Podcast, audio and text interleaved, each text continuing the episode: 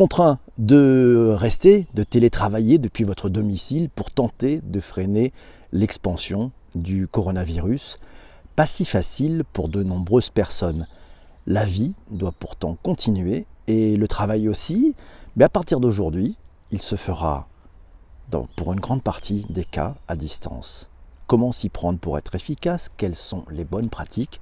Le télétravail, ses rituels nécessaires, les bonnes façons de s'y prendre. On en parle ensemble dans ce nouvel épisode du Digital pour tous enregistré en direct sur Twitter. Et c'est Stéphanie et Laura qui ont rédigé l'épisode d'aujourd'hui de ce podcast. C'est dans ma voix que j'ai le plaisir de vous le partager. Merci à toutes les deux.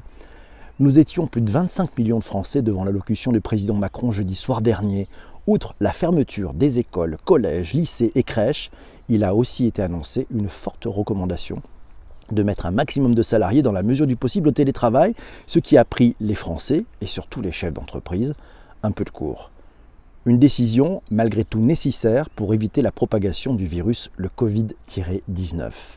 Il va donc falloir, dès ce lundi 16 mars matin, mettre en place une nouvelle organisation dans les familles et les entreprises.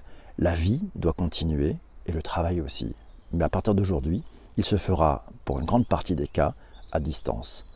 Cette grande bascule dans le télétravail à une échelle encore inédite effraie les chefs d'entreprise mais également les salariés. Et c'est bien normal. Comment travaille-t-on à la maison quand on ne l'a jamais fait? Quels sont les rituels à s'imposer? Comment garder le contact avec ses collègues? De nombreux articles sont parus tout au long du week-end séparant l'annonce de la mise en œuvre de ce grand chambardement. La Redacroom du Digital pour tous les a tous épluchés pour vous et on a compilé une liste de conseils qui seront à adopter au sein de chaque foyer en fonction bien entendu de l'âge et du nombre d'enfants à gérer à la maison. Avant de vous proposer dès demain un épisode dédié aux outils de téléconférence et de visioconférence. Quelques règles, ouais, c'est rituel. En pyjama, tu ne resteras point. Eh oui, il faut s'habiller.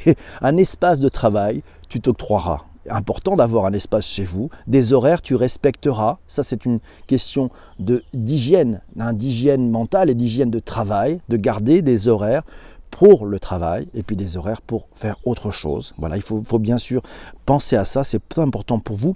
Lessive et message, point, tu ne feras. Ne faites pas votre lessive et vos ménages pendant vos heures de travail. Non, c'est pas comme ça que vous faites d'habitude, donc faites-le aux horaires où vous faisiez avant. Et oui, changez rien là-dessus. Euh, de la pause déjeuner, tu profiteras prenez le temps pendant la pause déjeuner, essayez de ne pas travailler pendant cette pause, c'est important, c'est une pause. Ouais, si vous avez des enfants, la question ne se pose pas, mais si vous n'avez pas d'enfants, c'est important de faire une pause pour recharger vos batteries. Sixième point, à la planification de tâches, tu t'essaieras. Ouais, moins dérangé, vous allez pouvoir tester de planifier des plages administratives, gestion de mails, rendez-vous, téléphone et réunions à distance. Septième point, de garder le contact tu proposeras. Et eh oui, tester le café avec les collègues sur Slack, sur Teams, sur Discord même. Et eh oui, il est ouvert le Digital Café sur, sur le Discord. Huitième point, un suivi des actions, tu transmettras. Faites des comptes rendus synthétiques à votre manager, ça va le rassurer sur l'avancée des projets, le suivi de vos actions. Et pour vous, ça va vous permettre de le faire. Le point sur votre efficacité. On est surpris du nombre de tâches qu'on réalise dans la journée. Neuvième point, ta journée de travail, tu termineras. Finissez la journée à une heure précise. Oui, comme euh, quand vous le faites euh, d'habitude, ne débordez pas trop, car pour les plus invertis, la frontière pro et perso est parfois difficile à trouver. Dixième point, de la confiance en tes équipes. Tu auras, si tu es manager, si vous êtes manager et que toute votre équipe est au télétravail, faites leur confiance. Ne les harcelez pas avec des messages, des mails, des appels pour vérifier qu'ils sont bien au taf. Non, non, ils vont avoir besoin de bosser, vous allez voir. Faites leur confiance, de toute façon, ils ont des objectifs. Voilà, mille merci à, Stéphanie et, Laura pour ce travail, pour cette belle introduction introduction qui est portée dans ma voix. Le, live continue sur le digital pour tous, bien sûr, sur le blog, mais le live continue pour ceux qui sont sur Twitter. On va prendre d'ailleurs pendant ce live des commentaires d'avant émission, puis des commentaires de pendant émission.